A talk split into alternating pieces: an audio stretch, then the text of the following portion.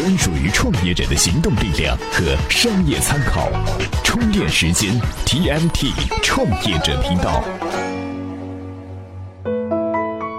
欢迎来到 TMT 创业者频道。最近啊，又有一个创业者的故事啊，是在社交网络上流传，标题呢也够抓人眼球的，叫“九零后 CEO 从估值过千万到一无所有是怎样的体验”。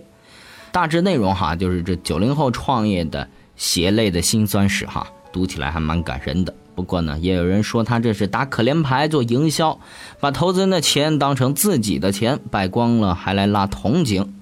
哎，如果说哈，初创团队像这个九零后一样，哎，有这样的一个投资的机会，该不该贸然接受呢？资讯之后，我们接着来聊这个话题。每日必知。马老板就是不一样，不仅不卖股票，而且还要回购股票。八月十七号，阿里巴巴集团正副主席马云和蔡崇信向美国证监会递交申请，启动了总额达四十亿美元的股份回购计划。刚买了香港豪宅，又来回收股票，马厂长花钱的速度也太快了。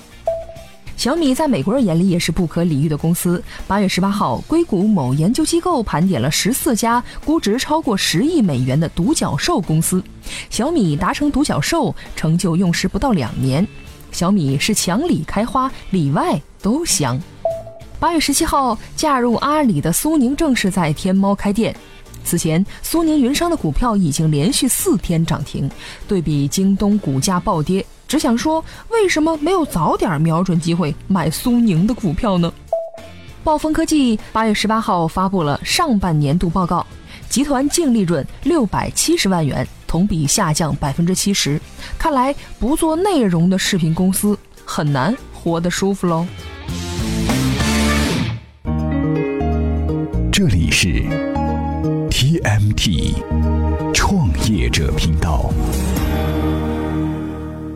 欢迎回来。很多创业者哈，他自己哎和他的朋友、同事、父母都认为，一旦是融到了资，就走向成功人士，自信心爆棚，可以拳打腾讯、脚踢阿里。不怪乎有这样的想法哈。这个行业普遍的观念就是，企业家应该尽可能筹集更多的资金，也要尽可能多次的筹集资金。创业者第一次有了这个八位数的资金的支配权，哈，脚底下难免轻飘飘的。但是实际上，钱多了有时候啊，并不是好事儿。举个很简单的例子哈，我们都知道发胖比减肥要容易很多。生意场同样是这个道理。如果说从银行取出一大笔钱，有钱人的诱惑呢会加大烧钱率，花钱的欲望呢就像高热量的食物一样变得不可抵制了。前不久的杂志上就有这样一个例子啊，说一家公司筹资前非常努力和自律，前景很好。一轮一千万的筹资之后，进行了一次扩张计划。不幸的是哈，扩张失败了，员工因为薪金问题扯皮，丢掉了严谨高效的公司品质，慢慢的就走向了倒闭。也许哈，这家公司的管理不尽如人意，但他死掉的直接原因无疑是贸然的融资扩张。如果创业团队哈可以连续的筹集资金，这个时候就更疯狂了。为了让刚刚得到的估值说得通，他们往往花钱如流水，快速的扩张。媒体和公众在旁边看热闹，这样的围观呢也会带来一点经济效益。但企业这个时候一旦绷不住、赶不上了，就只有死路一条啊！科技新闻天天都在说这样的事情，归根结底是创业者这时候还没做好准备，或者是经验不足，就一头给扎到了扩张的。快车道里，创业热的时候呢，天使投资人比创业者还多，员工更希望公司获得更大的融资，好支持工作或者改善环境。媒体和公众啊，也是天天盯着哪家公司融了多少资，烧了多少钱，估值少的团队好像就低人一等似的。这一切呢，都在催促着创业者去更大的投资。但是，创业者在了解究竟需要多少钱的时候，一旦筹集到了这个数量，聪明的。就应该及时收手啊！多出来的钱也是麻烦。老话说得好啊，过犹不及。节目的最后呢，我们还要提一位九零后的创业者——超级课程表的创始人于嘉文。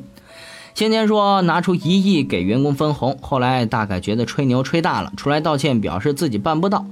他的投资人周鸿祎先生就忍不住了，说：“你作为老板不能忽悠员工啊！”哎，今天呢，您在充电时间的微信公众号回复。课程表三个字，看看浮躁的年轻创业者走了多少弯路。好了，今天的节目就是这样，我们明天再见。